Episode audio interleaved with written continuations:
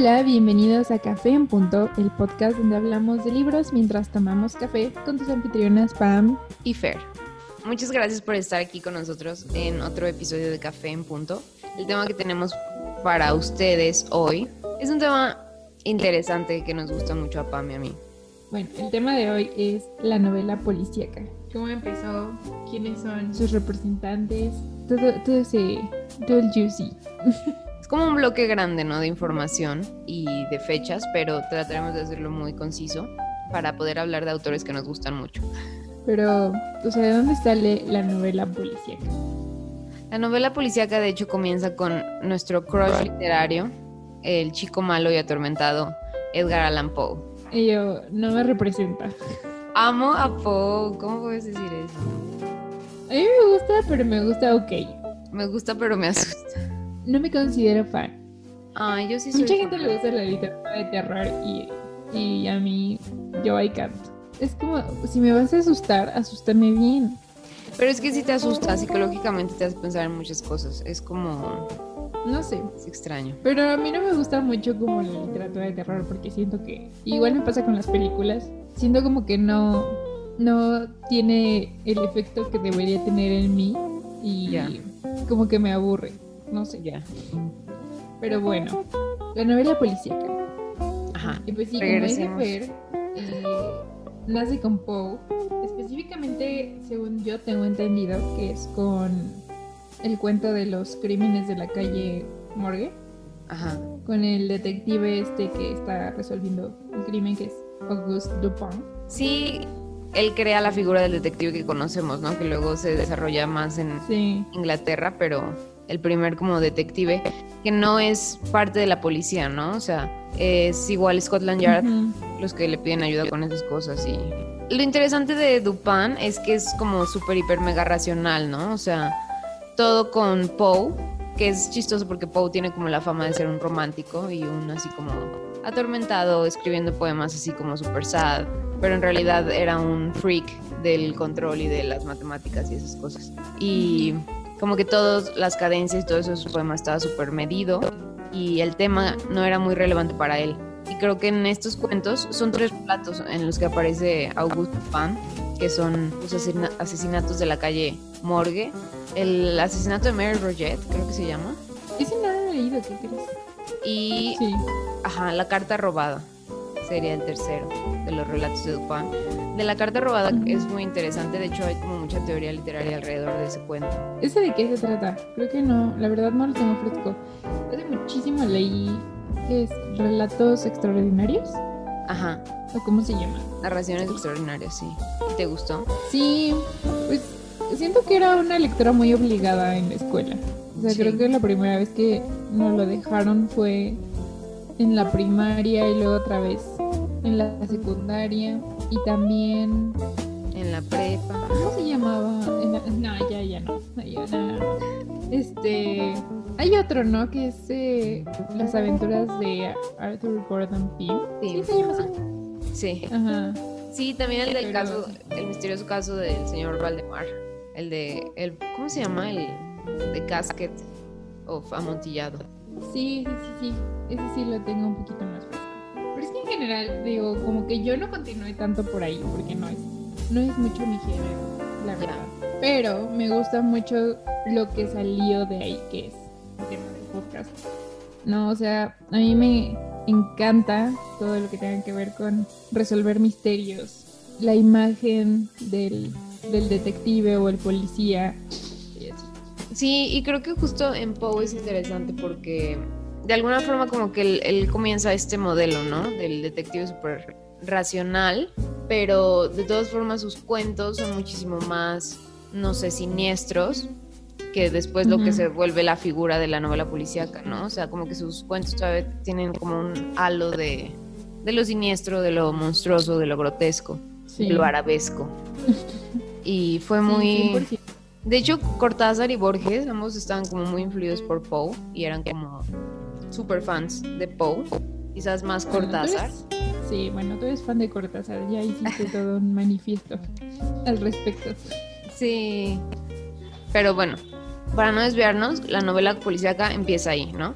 Y la verdad Poe no era muy famoso en Estados Unidos, Poe era muy famoso en Europa y ya casi toda su fama fue póstuma. De hecho, tuvo una vida como muy sad. Y hablando de misterios, la muerte de Poe sigue siendo un misterio, nadie sabe de qué murió. No. Lo encontraron afuera de una casilla electoral con ropa que no era suya, era más grande, muerto, pero no hay como causa, hay como muchas teorías, pero nadie sabe de qué murió exactamente. Mm. Sí. E, eso no sabía.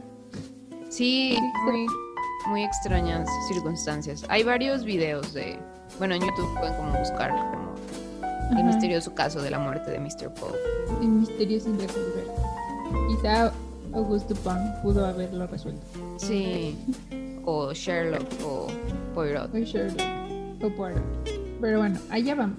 Pero luego de esto, o sea, del género de la novela policíaca, sale la novela negra. Ajá. Y tengo entendido que sus exponentes son Raymond Chandler y Dashiell Hammett. Ajá.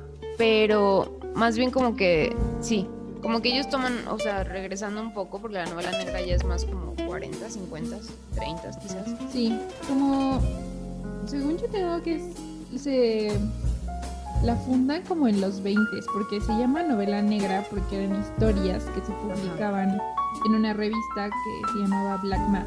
Black Mass. Y, Ajá, y los dueños o fundadores eran Keken y George y Nathan y ellos eran los que pues, se encargaron de difundir todas estas obras. Ajá. Pero sí, bueno, de ahí de ahí viene que sea la novela negra, no, no es porque, no sé, es, extraño, ¿no? Ajá. Ajá. Y había un fenómeno parecido en Francia, que sí, sí, ya es en los 40 con la serie Noir, que igual era una revista donde se publicaban este tipo de cuentos y relatos. Ya. Que es, chistoso como las revistas tenían un papel como fundamental en eso, ¿no? En la difusión. Sí, los periódicos. Sí. Sí, cañón, porque, o sea, pues era como ya muy difícil, o bueno, pues ya normalmente eran ya como escritores establecidos a los que se les publicaba un libro, ¿no? Como que el primer paso era que se publicaran relatos en periódicos. Sí. ¿No? Ajá. Y justo estas estos detectives de la novela noir eran ya como súper atormentados, ¿no? O sea, eran personajes que no ganan mucho dinero, que saben que la policía es corrupta, que la justicia no siempre funciona, que en realidad prestan servicios a quien les pague más, ¿no? Como Philip Marlowe, que es como el detective famoso de Raymond Chandler. Chandler, ajá. Sí, son novelas como muy oscuras, ¿no? En donde no hay villanos, sino hay como personas que tienen diferentes motivos para hacer cosas malas. Pero y es chistoso porque esto pasa en Estados Unidos, como dices, y en Francia un poco, pero en Inglaterra como que prevalece el modelo del detective bueno, ¿no? O sea, sí, súper racional. Súper racional y súper la justicia y descubrir el, el, culpable, como un poco Sherlock Holmes. Y quizás Sherlock Holmes como que condensa esas, esas características, ¿no? O sea, con Sherlock como que surge el personaje del ayudante, que sería Watson, porque el detective no narra, ¿no? Que eso también es, interesante. Nunca es el detective el que te va a contar una historia de cómo resolvió un crimen. Tú tienes que estar desde otra perspectiva para que la novela sea atractiva. Tienes que estar desde la perspectiva de alguien que sabe menos, ¿no? Que es en este caso Watson. Watson. Y que es curioso porque se supone que Watson es el personaje de Arthur Conan Doyle. Es el que lo representa. Este, es el que lo representa, exacto. Y está también como muy cool la historia de Arthur Conan Doyle, porque él, como que con mucha ayuda de su familia, logra entrar a estudiar medicina a la Universidad de Edimburgo y ahí es donde conoce a un médico forense que se llama eh, Joseph Pell. Ok. Y en él se inspira para crear el personaje de Sherlock Holmes. Súper. Luego, ajá, o sea, porque de ahí Conan Doyle no es este no es forense. De hecho, es este oftalmólogo. Es, curioso, ¿no? O sea, también esa, esa parte. Y que empezara a publicar sus cuentos a la vez que publicaba artículos médicos. Y es interesante el contraste, ¿no? O sea, mm, más bien como los dos, los dos lados de Conan Doyle que por un lado era súper era este médico súper racional. Y Sherlock Holmes es eso, ¿no? O sea, una persona sí. que 100% por eso. Pero Conan Doyle era súper fan del espiritismo. Se la vivía en sesiones espiritistas. En una ocasión trató de contactar a Harry Houdini con la esposa de Harry. Eso está muy loco. Es verdad. Y creo que era amigo de... ¿Sabes Estaban en los mismos círculos Ajá. Sí, también se hace amigo de otro autor que conoce en Edimburgo, que es el que como que lo incita a escribir, que era G.M. Barry, pero no he leído nada. Ay, el de Peter. Sí, es cierto, es Peter Pan. Sí, ese es el escritor de Peter Pan. Ah. El autor de Peter Pan. Entonces, es, está muy cool, ¿no? O sea, como que él fue el que lo jala, por un lado, escribir, y también se inspira de todo lo que está viviendo en la escuela de medicina para crear al personaje como más icónico de, de los detectives. Y creo que es, es, mi favorito, es lo que más me gusta. O sea, sí he leído algunas cosas de la novela negra y novelas contemporáneas que se han inspirado mucho en eso, pero 100% mis favoritos siguen siendo Arthur Conan Doyle con Sherlock Holmes y Agatha Christie con Hercule Poirot. No, definitivamente, estoy de acuerdo. Y Agatha Christie también, bueno, Agatha Christie es un poquito después, pero es, es contemporánea también de Conan Doyle. Y lo que hace Agatha Christie a mí se me hace increíble, ¿no? O sea, aparte de que escribió como 80 novelas diferentes, tiene estos... Muchísimo.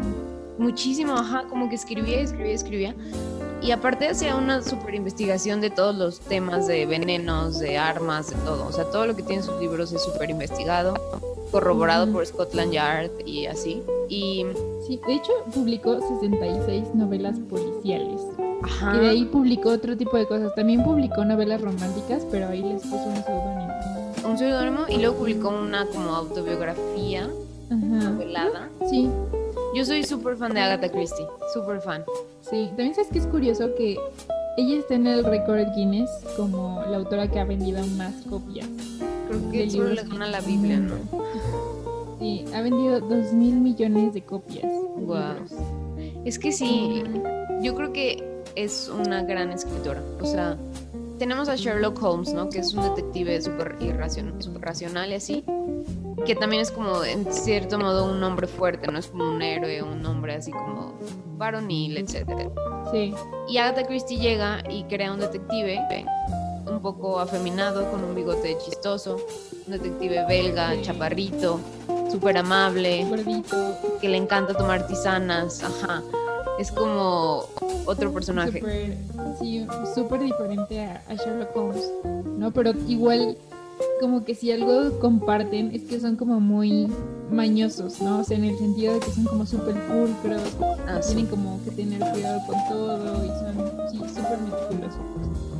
Sí. O sea, el me encanta porque es un señor que usa en varios, creo que en todos los cuentos, como que este cuidado a su bigote era algo exagerado. Excesivo, sí. Y aparte, no sé si has leído los donde sale Miss Marple, que es como el otro personaje de Agatha Christie. De Agatha Christie. No, a Miss Marple no la he leído. Es, también son novelas detectivescas, pero en vez de que haya un detective, está Miss Marple, que es una señora, una anciana, que pues que es muy metiche, ¿no? Y eso le ayuda como a resolver crímenes que pasan en su pueblo. O sea, sus métodos de investigación son todos de observación y como que tiene un conocimiento muy cool de la psicología humana y como que hace deducciones que son casi siempre acertadas. Y ese también se me hace un gran personaje, ¿no? O sea, creo que como que reivindica a estas señoras de pueblo que se la pasan viendo por la ventana y que conocen a todos sus vecinos.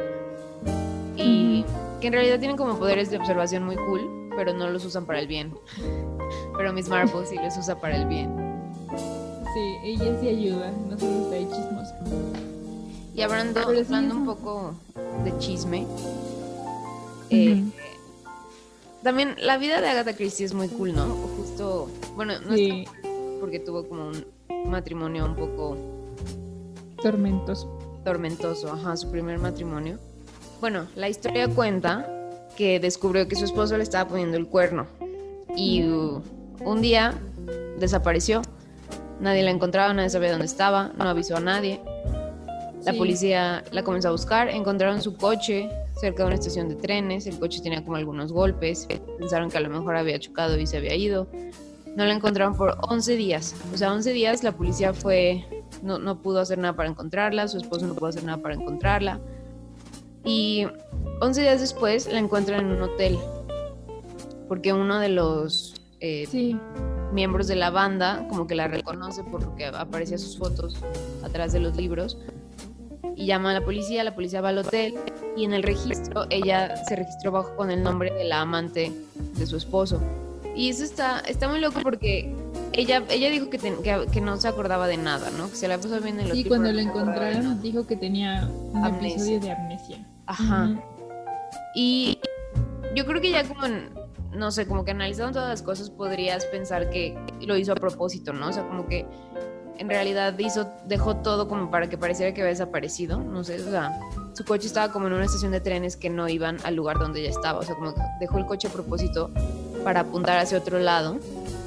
Dejó algunas pistas, o sea, recibos de teléfono, llamadas y así, como para desviar eh, los intentos de la policía de encontrarla. Y al final dijo que tenía un episodio de amnesia y poquito después de, de su esposo.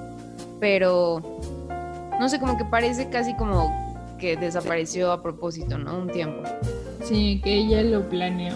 Quizá ella no quería regresar y, la encontraron. y la encontraron desafortunadamente. Pero también es curioso que cuando se divorcia mantiene eh, su apellido de casada con este señor. Sí, o sea, se vuelve a casar, pero nunca se, se cambia el, apellido Christie.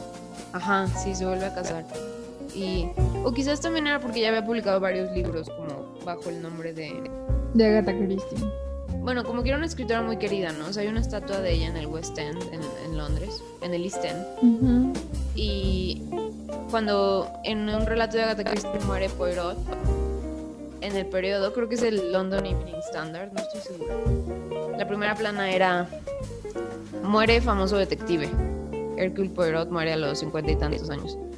Entonces como que fue un un ícono, ¿no? En la literatura, o sea, todo el mundo quería leer sus novelas, era, pues fue nombrada dama, ¿no? O sea, es Dame Agatha Christie, por la corona británica. Es como sí, una En el 71, es, sí, le dieron el, la orden del imperio británico. Ajá, o sea, como que... Qué cool. Ahorita ya se lo dan a cualquiera, pero en ese tiempo era más... Era especial. Era especial. Pero sí, eh, pero sí, definitivamente como de todo el desarrollo que ha tenido la novela policíaca, mis favoritos siempre van a ser Sherlock Holmes y Hercule Poirot, o sea, como representantes de estos detectives. O sea, porque se me hacen, bueno, Sherlock Holmes, como decías, es un poquito, es un personaje un poco más oscuro. Ajá. Que Hercule Poirot. Pero a mí me encanta, o sea, porque, o sea, como que para él todo estaba bien, ¿sabes? O sea, como que resolvía todo como muy optimista, muy optimista. También me recuerda un poquito a, la serie, bueno, no he leído los libros, pero salió una serie australiana que se llama Miss Fisher. Ajá, era Miss Fisher o Miss Murder Fisher Crimes o algo así, ¿no? Miss Fisher's Murder Mysteries. Murder, Murder Mysteries, sí. Está muy cool, tú me la recomendaste. Y es, y es increíble también, o sea, siendo como un poquito más cercanos este personaje de Miss Fisher con Hercule Poirot. sí. también es muy, muy buena. Sí, como que, y hasta hay como sentido del humor, ¿no? En, los libros de Agatha Christie hay humor y hay muchas cosas cool. Y también Pero sí, bueno, ese también es un gran personaje. También tiene personajes extraños. Hay como, hay un libro de relatos que se llama El extraño Mr. Queen. Y Mr. Queen es como un personaje que nadie sabe qué onda aparece y desaparece, nadie lo conoce. Entonces siento que Agatha Christie como que siempre también ha tenido como este, como una espinita por lo sobrenatural, ¿no? De hecho, algunos casos de Poirot no se resuelven, que eso es, es como interesante. Como en el, el de Roger Ackroyd, Ajá. que es como... A mí me molesta mucho que la academia literaria como que hace a un lado a mucho Agatha Christie, ¿no? Y creo que fue Humberto Eco el único que hizo como un poco de teoría y como que dijo que este libro estaba muy cool por la perspectiva del narrador, que es el asesinato de Roger Ackroyd. Aunque Eco de todos modos... es mi favorito. Que dice, está cool, pero los demás no. Y es como, güey, Have you read them? Pero bueno. pero sí, creo que más las de Poirot y las de Mrs. Marvel son los mejores. Porque he visto, tengo otro que es Passenger to, Frankfurt y, y, la verdad no es muy bueno. Pero, pero ya era como de los últimos libros que escribió Agatha Christie. Ya, es que sí, tiene entonces pues ya. Sí, entonces ya era una Agatha Christie mucho más grande, o sea, como más cansada. Pero pues aún así ella sigue escribiendo. Sí. A mí me encantan. Muchísimo. Sí, hay varios libros que no tienen ni a Poirot ni a Miss Marple. Eh, hay uno que se llama. Bueno, el del Orient Express es Poirot, ¿no? Que es como el famoso. Pero. Mm, Sparkling Cyanide, Cianuro Espumoso. Es quizás de mis favoritos. Amo ese libro. Fue de los primeros que leí de Christie. Y tiene a un. Creo que se llama Colonel Musgrave, el que es como el detective. Pero. Está muy, muy cool. Ese no, no lo he leído. Y tengo muchas ganas de leer más de Agatha Christie, pero su catálogo es muy amplio. Es muy, extenso, yo sé. Pero son libros que, que, lees muy rápido. O sea, creo que es específicamente Agatha Christie, porque no me pasa tanto con Conan Doyle, es que es súper rápido de leer. O sea, como que te atrapa y no puedes dejar de leer hasta que sepas quién fue el asesino. Y creo que es en... Es, el primero es A Murder in Styles. Ah, The Mysterious Affair at Styles. The Mysterious Affair at Styles. Ese también es increíble y es el primero, según yo, en la serie de los de Hercule, ¿no? Los de Poirot. Es donde se conocen Ellie Hastings, ¿no? Sí, y también, o sea, es un relato increíble. Sí. Aparte me encanta que te pone hasta los como diagramas de los cuartos para que entiendas cómo, cómo pasó todo, ¿no? O sea, como para que tengas como una imagen mucho más clara en tu mente de los pasos de los personajes. O sea, y, y, al final yo creo que lo que más me gusta y que no me pasa tanto como con las historias de error es que al final sí te sorprende, ¿no? O sea, como que tú crees haber resuelto el misterio y tú crees como de, no, es este personaje. Y al final es otro que no te esperabas para nada, Ajá. pero que aún así tiene todo el sentido del mundo. Ajá, exacto. Creo que es lo que más me gusta. Sí, como que terminas así como se completa el círculo, ¿no? Eso es, un buen sentimiento de estas novelas. Sí, y no me pasa tanto con, con Conan Doyle y no sé, lo siento un poquito más lento, pero aún así es, es muy cool. Siento como que lo trataron de hacer más dinámico en la serie. No sé si la has visto, la de Benedict Cumberbatch. Ajá, sí. La serie no me gusta para nada. No, a mí me encanta la serie. Está cool. Me cae muy bien este el que es Watson. Es Martin Freeman. Ajá, él me encanta. Sí, ¿no? Sí, es muy cute. Pero sí. Pero bueno, recomendamos mucho a Agatha Christie y a, Conan Doyle. De Agatha Christie, el primero de Miss Marple es eh, Asesinato en la Vicaría, Murder at the Vicarage. Y está muy cool. Sí, y, y el primero de, de Poirot, wow, que es este... El de Styles. El de Styles, sí. Bueno, creo que eso es como la, gran, como ya mapeamos un poco la novela policíaca. Quizás solo, no sé si tú tengas autores contemporáneos que te gusten. Ah, sí, pero antes se lo había olvidado y ¿tú sabías que en el 2000 acusaron, en el año 2000, eh, acusaron a Conan Doyle de haber plagiado el sabueso de los Baskerville? No, ¿es en serio? Sí, que lo habían este, un autor, no, no recuerdo aquí ahorita el nombre, pero ah, lo dijeron que había sido un plagio de otro autor, como que era cercano. Y en el 2000, o sea, casi un siglo después. Ajá, sí, exacto, o sea, pero pues ya ahorita ya, o sea, no pueden hacer nada, pero se me hizo como muy curioso, ¿no? O sea... Ay, no. Luego es muy delicado. pero, sí, pero no importa, en mi mente siempre va a ser con Conan Sí, ya sé. Qué triste. Pero sí, igual, este, autores contemporáneos, eh, en el podcast pasado creo que así súper mencioné rapidísimo el, la trilogía de Nueva York de Paul Auster, específicamente Ciudad de Cristal. O sea, tiene todo, toda la herencia de la novela policíaca, pero pues obviamente es un relato mucho más moderno y, y o sea, se puede ver claramente cómo es súper metaliterario, porque tienes como un buen de capas de personajes, ¿no?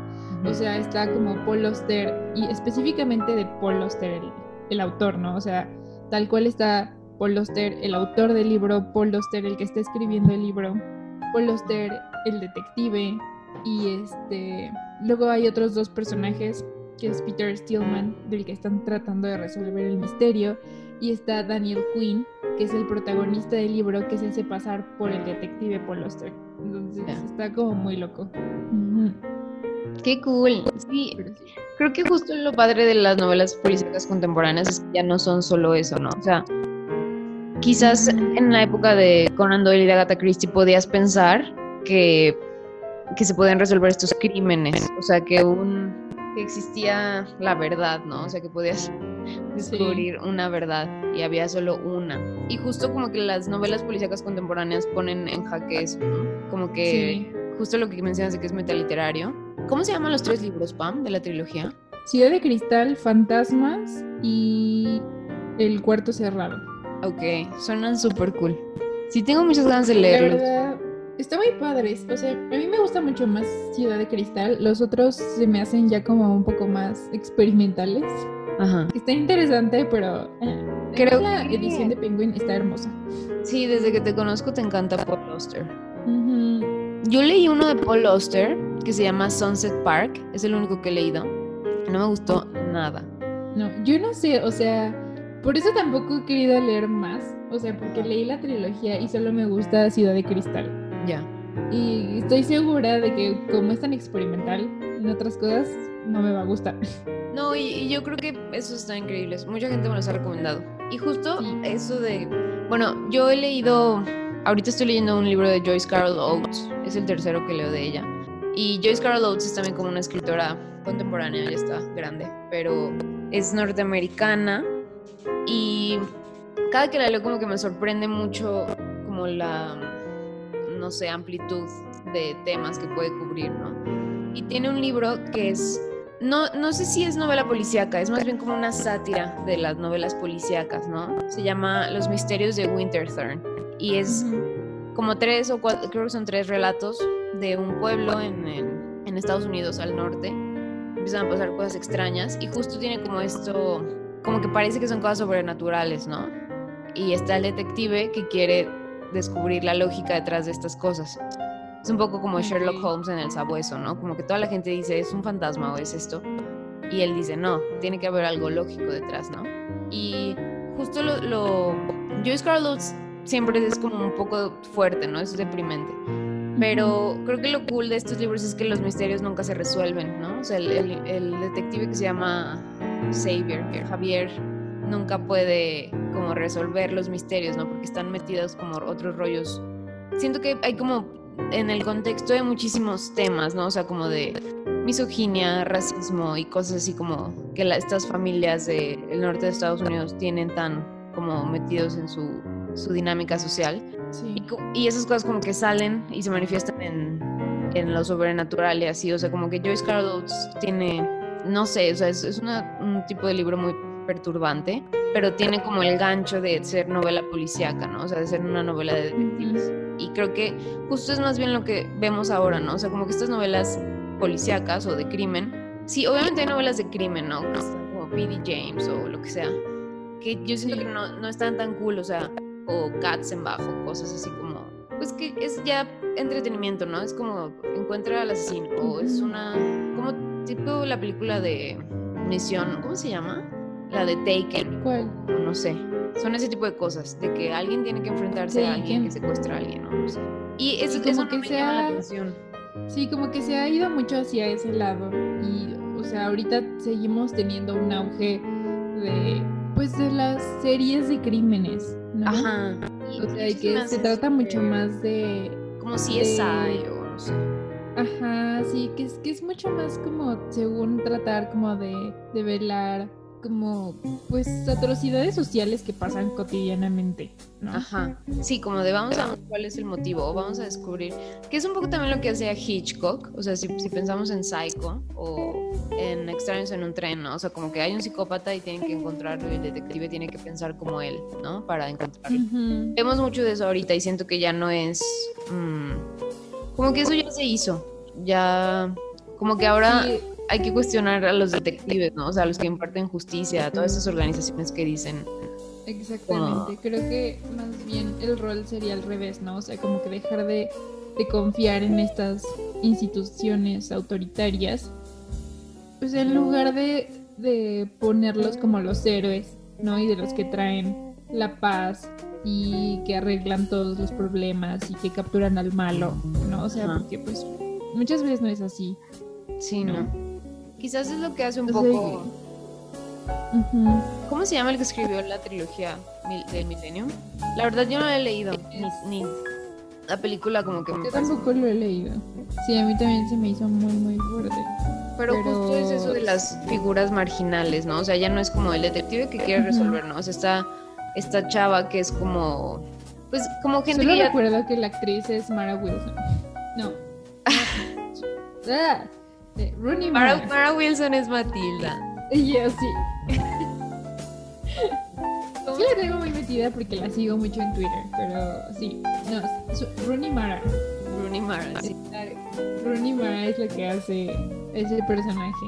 Pero sí, se me hace a mí también muy crudo, o sea, que siento que es algo importante, ¿no? O sea, como que dejar de romantizar los crímenes.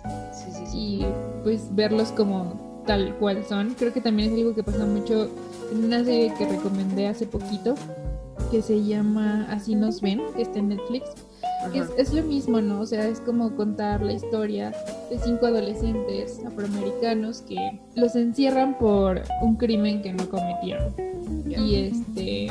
Y sí, o sea, es como poner tal cual, o sea, como poner en tela de juicio este, estas instituciones que según traen la paz. Creo que algo que se tendría que hacer ahorita y dejar de como reproducir modelos ya hechos que se vuelven monótonos y aburridos, ¿no? O sea, como que ya tú ves cualquier serie, este tipo de CSI, de La Ley y el Orden y todos estos, ajá, estos como programas gringos y pues sabes lo que va a pasar, o sea, es como el mismo modelo en cada capítulo. Sí. La, la, la verdad se vuelve súper aburrido. Sí, y creo que justo ahora todo el mundo está volteando, bueno, no todo pero ya cada vez son más las series que como que el, protagonista siempre tiene que estar como en contra de los malos y en contra de la policía, ¿no? O sea, como que hay, hay un... Sí. Ya los héroes no están, no están del lado de, como del sistema y eso. Sí, que es mucho igual lo que pasa con el, con el personaje de Batman. Pero bueno, creo que los cómics también son como otra cosa muy... Un, un tema que, que requiere como un, un episodio separado. Pero sí, o sea, justo creo que es más bien ese papel que juega Batman, ¿no? Sí, como... Que también a veces es considerado malo porque está en contra, o sea, porque no está tal cual apoyando a las instituciones y el sistema, ¿no? O sea, que como que trabaja muy, muy en solitario, ¿no? Por lo que él cree que es justo. Los cómics también son muy cool. Sí, a mí también. Pero bueno. Entonces, creo que les recomendamos mucho los libros de Agatha Christie, son increíbles. Igual, o sea, si les ha costado un poco de trabajo leer a, Arthur Conan Doyle con Sherlock Holmes, creo que Agatha Christie es como un, una buena forma de empezar y como que, que te atrape súper rápido. Y también Raymond Chandler es, es rápido, es más darks, pero yo recomiendo The Big Sleep como para novela noir, novela negra policial. Y pues díganos si han leído la serie de Millennium. Creo que es súper popular. ¿Y qué les pareció? ¿Deberíamos leerla o no? Ok. y creo que es hora de pasar. Creo que es hora a la siguiente A los avances de lectura. Uh, vas tú, Fer. Porque la verdad yo no tengo mucho que decir ahorita. yo me compré un libro que se llama Blonde de, de Joyce Carol Oates. Es sobre la vida de Marilyn Monroe. Y la verdad, apenas llevo como dos páginas porque me puse a leer otro libro que se llama The Hunt for the Skinwalker, porque Un amigo nos contó un día, como en la noche, que había visto un capítulo de un podcast y que se había puesto a investigar de un lugar que se llama Rancho Skinwalker en Utah, Estados Unidos. Nos platicó que ese lugar era como un hotspot para ovnis, fantasmas, un, un Sasquatch y criaturas muy extrañas. Y como que todo lo que me contó se me hizo súper cool. Busqué el libro y lo leí. Y el libro es justo la investigación como sobre este lugar en Estados Unidos. Es, un libro de no ficción. Es como escrito por dos científicos. Un periodista y un científico. Y es un libro muy perturbante porque, pues, rápidamente, el rancho es como una propiedad que está dentro de una reservación en Utah, ¿no? Es un rancho de, muchísimos, de muchísimas hectáreas. Y una familia lo compró en los noventas porque como que se les hizo súper barato. Ellos se dedicaban a criar vacas, de estas vacas como súper fancy, que están súper grandotas, como de competencia. Entonces compraron este rancho, eran dos, dos hijos y los papás, se mudaron allí y les empezaron a pasar cosas muy extrañas. O sea, primero veían lobos, como animales, lobos gigantes, que eran como muy dóciles y se dejaban acariciar y así. Eso se les hacía muy raro. Y Jacob. Ajá, y luego empezaron a ver orbs, que son como estas bolas de luz flotantes. Luego veían, o sea, como fenómenos en el cielo. El ganado aparecía mutilado y fue cuando se empezaron a asustar. Porque aparecían como sin todo lo de adentro. O sea, las vacas y así, como si les hubieran quitado todo lo de adentro, pero no había restos de sangre. Qué horror. parecía que eran como heridas hechas por. como bisturís, o sea, no parecía que los hubiera hecho otro animal, ¿no? Y ahí es cuando la familia le empieza a dar miedo eso. Y empiezan como a investigar un poco sobre la propiedad. Y resulta que la propiedad, según los navajos, está maldita porque hay una criatura en la mitología navajo que se llama el Skinwalker, que es como un equivalente al Nahual en México. Y para ellos es como un brujo que puede cambiar de forma, puede tomar la forma de un animal, pero en sí es como una entidad maligna, ¿no? Ellos creen que hay uno por ahí y por eso como que nunca se acercan. Pero lo que empieza a pasar con esta familia tiene, parece más como, o sea, ven estas criaturas, ¿no? Los lobos, ven otras criaturas, aparece el ganado mutilado. Eh, tienen como lapsos de tiempo donde sienten que alguien les está hablando y les dice, te estoy viendo. O sea, como cosas muy raras, ¿no? Se empiezan a volver locos. Y deciden vender la propiedad y la compra un millonario de Las Vegas que tiene una asociación de investigación que se llama como Instituto Nacional para el Desarrollo de la Ciencia, algo así. Entonces le mete un buen científico, los científicos montan sus trailers en, estas, en este rancho en muchas partes y esperan a que pasen las cosas como para grabarlas y tener como un récord. Y el libro es justo sobre los intentos de los científicos por registrar eso, ¿no? Y nunca pueden registrar nada porque los aparatos se apagan, las cámaras se apagan. Y más bien el libro es como del único científico que se quedó y dijo como de, no me estoy volviendo loco, esto está pasando. Y la segunda parte del libro es él tratando de explicarlo con física cuántica. O sea, lo que dice es que el rancho es como una especie de portal, ¿no? Como que hay dimensiones que se superponen y que el rancho tiene como... Como Dark. Ajá, está, está muy loco ese libro, porque mezcla fantasmas, extraterrestres, dimensiones, mitología, pie grande, o sea, todo se aparece en ese rancho, todo. Tengo que leerlo. Está muy cool, sí. Y Tengo que leerlo. Eso fue lo que leí y me dio como pesadillas algunas veces, pero está muy interesante, como que no lo podía dejar de leer. Wow. Ese es mi avance de lectura. Qué cool, está muy cool, lo voy a leer, ese me interesa mucho. pero yo acabé de leer Red, White and Royal Blue y ya no he podido agarrar otro libro porque estoy en finales y todo está muy loco ahorita. Mm. Pero, y aparte salió la tercera temporada de Dark. Ah. Que, oh boy, está, está muy intenso. No voy a hablar mucho porque spoilers y, o sea, es una serie que tienes que ver. todo. O sea, es que está, es muy cool. O sea, tiene mucho que ver con lo que se trata el libro que leíste. O sea, como que tiene que ver todo. O sea, está como, como viajes en el tiempo y física cuántica y la partícula de Dios y como esta teoría de del gato de Schrödinger, ¿sabes? O sea, como que hay dos opciones, pero no puedes saber cuál es hasta que como que abres la caja y, así, ¿no? O sea, como, pero que siempre están presentes dos opciones en la vida, ¿no? o dos caminos, o sea, como que los dos existen. Ajá. Está, está, está, muy cool. Está, muy buena. Yo creo que es de, las, es de los mejores guiones que he visto en la televisión. Qué cool. Lo único que es el final es un poco decepcionante, pero todos los finales son decepcionantes. ¿Y es el final final o va a haber otra temporada? No, ya es final final. Solo hicieron tres. Ok. Y creo que está bien, o sea, porque más hubiera. O sea, de por sí ya había cosas que como que no estaban haciendo mucho sentido. Pero es muy, muy bueno. Y ah, bueno, terminé Red White. Está increíble. Bueno, terminé Red, White and Royal Blue como muy a la fuerza. Porque siento que la primera parte estuvo muy cute. me estaba gustando mucho. O sea, sí me creí que era YA, pero por el contenido siento que es más como romance para adultos. Porque sí habla como ya más cosas sobre sexo y así. Ah. como, ok, está muy cool. Y, pero pues ya a la mitad, o sea, es un libro muy largo, son casi, son como 400 páginas. Wow, sí. Y, siento como que ya a la mitad yo ya estaba como de, ok, aquí podría acabar, o como de, no sé qué más pueda pasar, o sea, seguro ya van a meter algún tipo de drama, o yo qué sé, o sea, pero el final está muy bonito, sí lloré un poquito. Oh. pero, sí, solo creo que fue muy largo para la historia. Ya, pero Pero igual lo recomiendo, está muy cute. Qué cute. Y ya, no hablaré mucho porque ya hablé un poco de qué trata en episodios anteriores del podcast. Sí, sí me acuerdo, es muy cool. Sí. Pero bueno, esas fueron nuestras reading updates de la semana. Y series updates. y bueno, es hora de pasar a las preguntas. Uh, tenemos un par de preguntas interesantes. Ah, ok. La primera es, Pablo Luján pregunta, ¿Cómo es leer un libro en inglés versus leer en español? Mm, pues si el libro, si el idioma original del libro es inglés, yo prefiero leerlo en inglés. Yo también. Pero si el libro, el idioma original del libro es cualquier otro idioma. Mm, sí, creo que me da igual leerlo en español en inglés.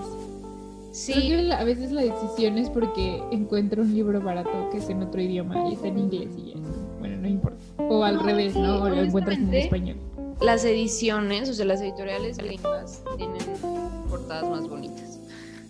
Sí, 100%. Se le dedican un buen al diseño editorial, sobre todo a las portadas. Sí, aquí quieren que leas. O sea, editoriales.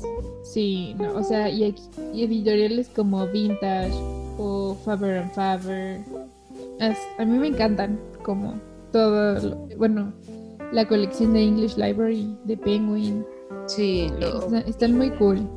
Anchor también. Sí, todos están preciosos.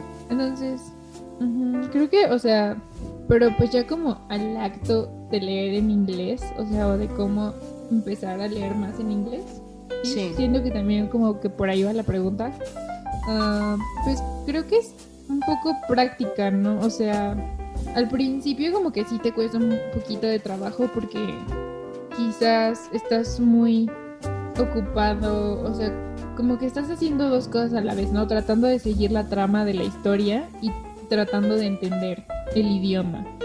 Ya. Entonces yo creo que si quieren empezar a leer en inglés, creo que lo más recomendable sería que agarraran un libro que ya leyeron en español. Ah, sí. Y pues sí, ¿no? O sea, como que ya sabes de qué trata, entonces te puedes enfocar un poco más en practicar y entender el idioma. Sí, creo que también si lo haces como un ejercicio, eh, lo que a mí me pasaba mucho era cuando empezaba a leer libros en inglés o ahorita que a veces intento leer libros en francés, es no buscar todas las palabras. Como que, sí, no. O sea, como sigue y quizás por el contexto vas a entender, si no, como que ya neta te regresa al diccionario. Pero creo que es importante como que seguir y no tratar de traducir un rato, ¿no? Como que seguir, seguir, seguir, seguir. Y poco a poco. Sí. sí, más, sí es un libro, o sea, como que, bueno, en general, pues creo que leemos porque nos interesa leer ese libro, ¿no? O sea, yo creo que no, lo no leo en inglés para practicar el idioma.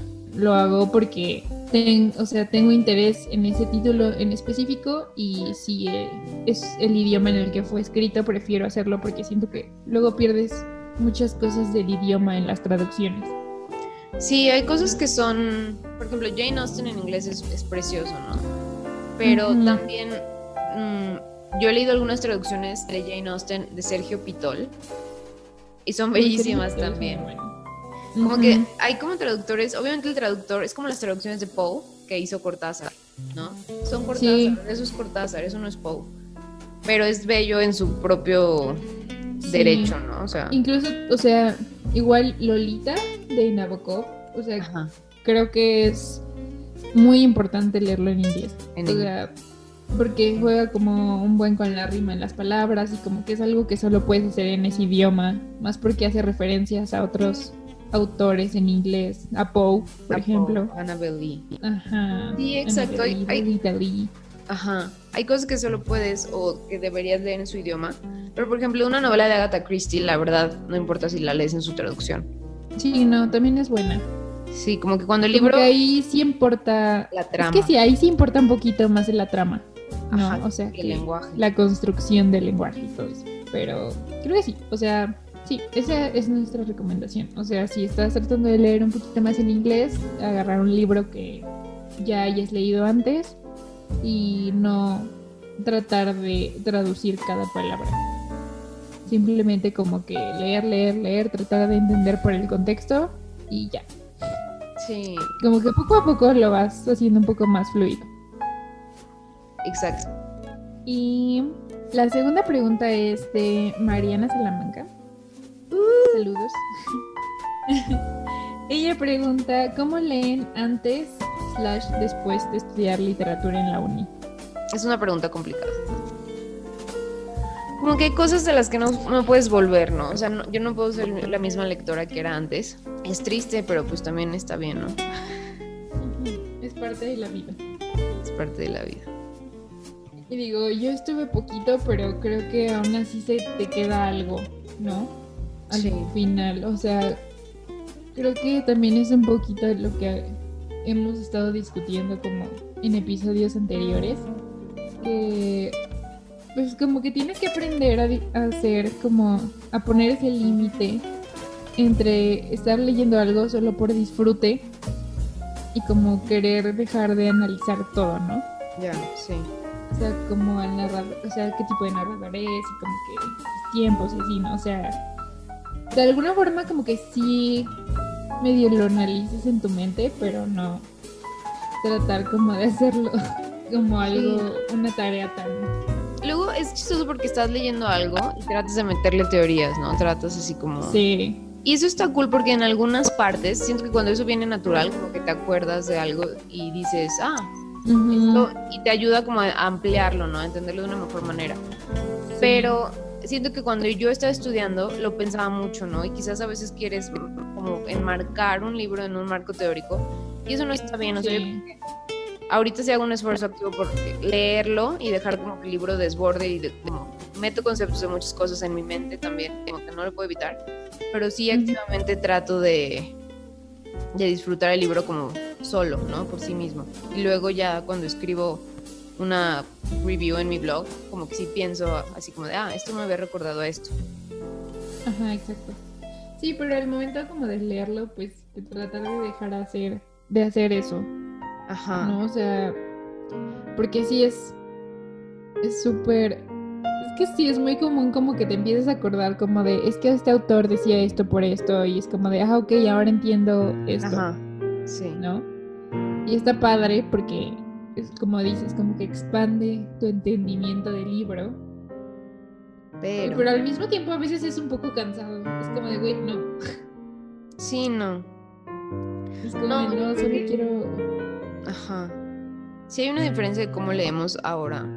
Eh, hay una diferencia como cuando estudias literatura, ¿no? Obviamente afecta todo. O sea, hace una diferencia en cómo ves todo, ¿no? La tele, todo, así como que sales un poco... Sí, o sea, y creo que luego también como que por eso también te ganas como un título como muy... no sé, ¿sabes? Como, güey, qué pedante. Que quieras como analizar esto, como o que digas, no, pues es que no me gustó porque creo que no funciona los personajes por esto y por esto, son muy incongruentes o algo así, es como, como que a veces siento como que no te dejas disfrutar cosas, es como, o, o, por lo menos trato de no arruinárselo a la gente. Sí, no. a veces no puedo. Ah, Y es como de. Y sí, sí, he escuchado comentarios como de que déjame disfrutar esto, déjame tener esto, no lo mates. creo. Es difícil, pero creo que al final. O sea, como que creces como lector, ¿no? O sea, estudiando no literatura. Cuando lees un libro y ya has leído otros libros, es como inevitable como hacer conexiones.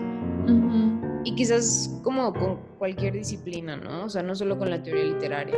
Sí, sí, igual a mí con diseño me pasa todo y digo, hablando de libros, o sea, cuando agarro un libro, pues no solo estoy como tomando la historia, ¿no? O sea, también estoy viendo como los acabados del libro, cómo se imprimió, cuál es la tipografía, no sé, viendo las cajas de texto, o sea, o sea, siento que es algo que ya viene como por default, ¿no? Ajá, sí.